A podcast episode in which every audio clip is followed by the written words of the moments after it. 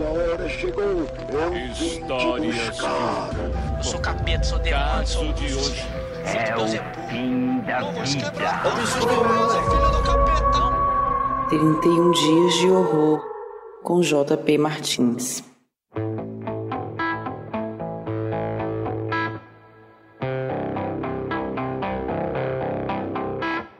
Se tem uma frase que todo mundo fala, que é clichê, mas que principalmente hoje é bem real, é, não tá fácil para ninguém.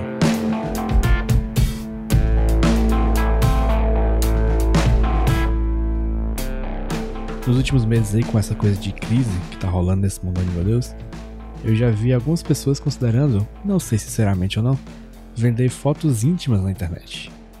É um negócio lucrativo e deve valer a pena se você souber como lidar com essa parada toda da exposição e do peso psicológico que isso pode ter quem faz. Em Cam, o filme de 2018 que eu vi hoje, a Lola é uma cam girl, uma moça que faz performances eróticas ao vivo na internet. Com esse emprego vem preocupações bem específicas, como por exemplo manter em segredo o que ela faz para a maioria das pessoas que ela conhece, lidar com os clientes que pedem para ver ela no mundo real, manter uma clientela pagante interessada no que ela faz e conseguir mais gente ainda para ver as performances, para subir no ranking do site e assim conseguir mais pessoas que pagam para ver ela pelada na internet. Ela tem se dado muito bem nesse negócio, mas ela quer mais. O filme mostra todas as estratégias dela para conseguir mais audiência, que é uma jornada que é interrompida quando a conta dela é roubada por uma pessoa que é igual a ela.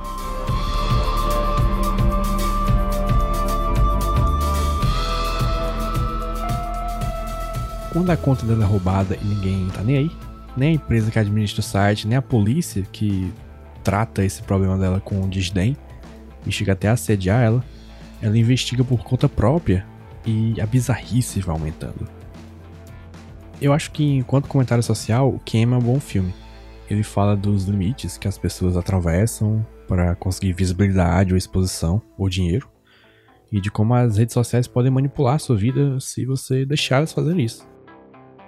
É uma parada muito Black Mirror, meio, mas dessa vez literalmente personificada. É a cópia da Lola é basicamente a pessoa que ela vende na internet sem tirar nem pôr. Quase tudo que ela faz e fala é algo que a pessoa de verdade faria e falaria na internet. Nossa, que profundo, não é mesmo? É, são boas críticas e comentários. Eu só tenho mesmo uma preguiçinha do assunto. Enquanto o filme de terror, ele constrói lentamente a ameaça da parada, o que eu acho que não funcionou muito bem para mim nesse filme. Eu achei que demorou a ficar interessante essa parte específica do filme. Mas a cena do confronto final é ótima e eu acho que devia ter mais cenas daquelas pelo filme. Filme, filme, filme. Talvez se ela não tivesse praticamente sozinha na jornada, seria mais legal. A Lola, inclusive, é uma personagem básica de um filme de terror, porque ela não sabe comunicar direito para as pessoas próximas o que tá acontecendo. É, não sabe ou não quer pedir ajuda, e quando faz isso, ela acaba se expondo ao perigo de um jeito estranho. Eu acho que não é à toa que tem várias referências a Alice no País das Maravilhas pelo filme, porque a menina se mete em crenca do mesmo jeito. No fim, Cam é um bom filme, é interessante, mas podia ser melhor se ele começasse a ser interessante mais cedo. As coisas que ele fala não são novidade, e devem ter outras obras aí que lidam com esse sistema de maneira melhor.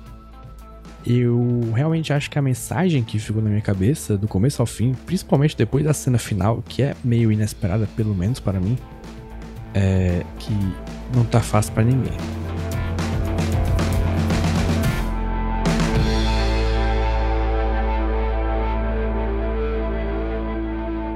Sou JP Martins e eu decidi que em outubro eu ia ver um filme de terror por dia e também fazer um desenho para cada filme desses. Daí o Iradex me chamou para fazer um podcast e eu meio que a contragosto vim. Para saber mais sobre os filmes que eu falo aqui, uma ficha técnica e tal, você vai lá no, na descrição do episódio. E para ver os desenhos que eu fiz, você vai lá no Jumbo Paulo no Twitter ou Jumbo Paulo no Instagram. E aproveita e me segue também. Também segue o podcast nos agregadores Dá cinco estrelas, sei lá qual opção tem lá pra você.